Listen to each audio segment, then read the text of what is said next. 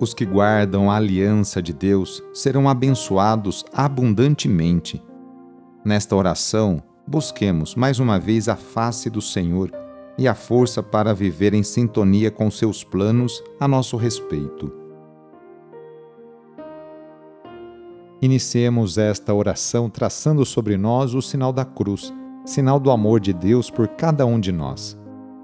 Em nome do Pai, do Filho e do Espírito Santo. Amém. Senhor nosso Deus, nosso Pai, nós cremos em vós, nós esperamos em vós, nós vos amamos, nós vos agradecemos este dia e vos damos graças porque estamos com vida.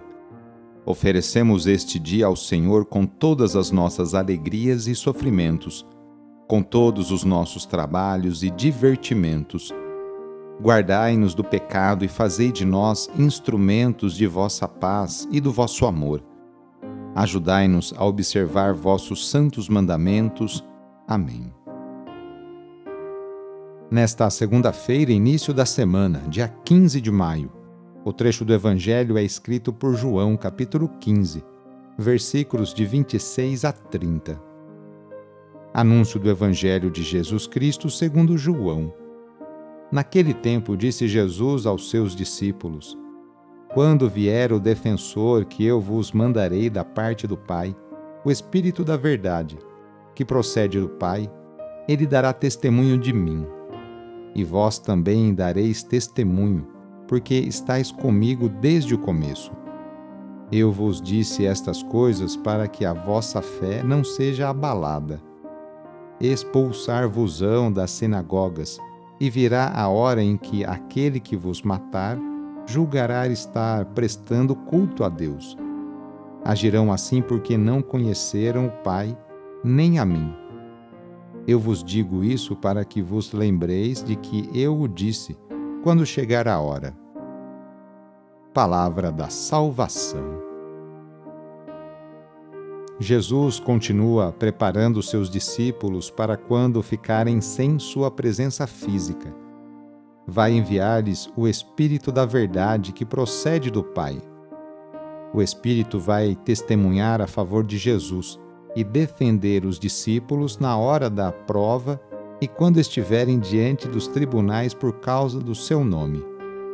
Na força do Espírito Santo, os discípulos de Jesus darão esse testemunho corajoso. Dar testemunho não é só falar bem do Mestre, mas também sofrer tribulações pelo fato de ser seguidor dele. As perseguições chegam a tal absurdo que alguém, ao matar os discípulos de Jesus, pensa estar prestando culto a Deus. Os discípulos irão experimentar na própria pele o horror do fanatismo religioso de seus perseguidores. Iniciando a semana, nos colocamos nas mãos de Deus. Colocamos também nossas alegrias, dificuldades e conquistas. Agradecemos juntos a Deus as oportunidades que Ele nos concede para praticarmos o bem e a justiça no cotidiano.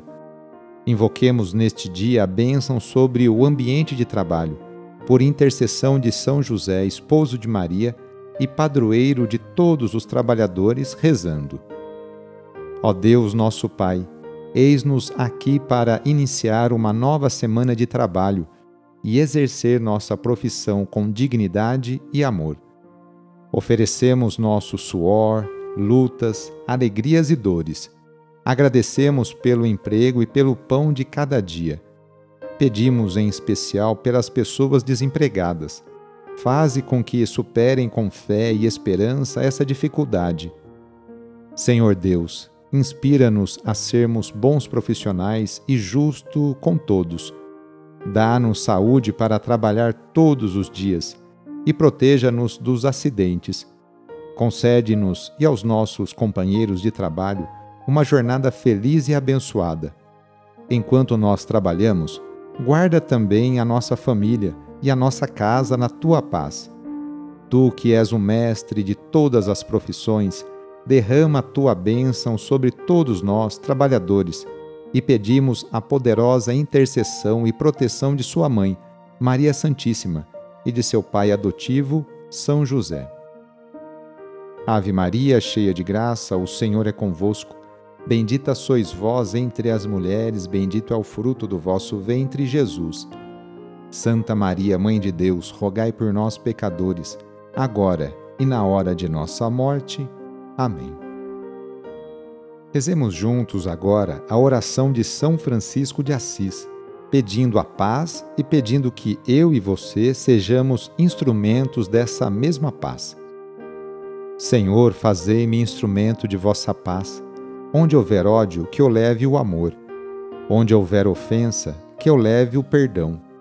Onde houver discórdia, que eu leve a união. Onde houver dúvida, que eu leve a fé. Onde houver erro, que eu leve a verdade.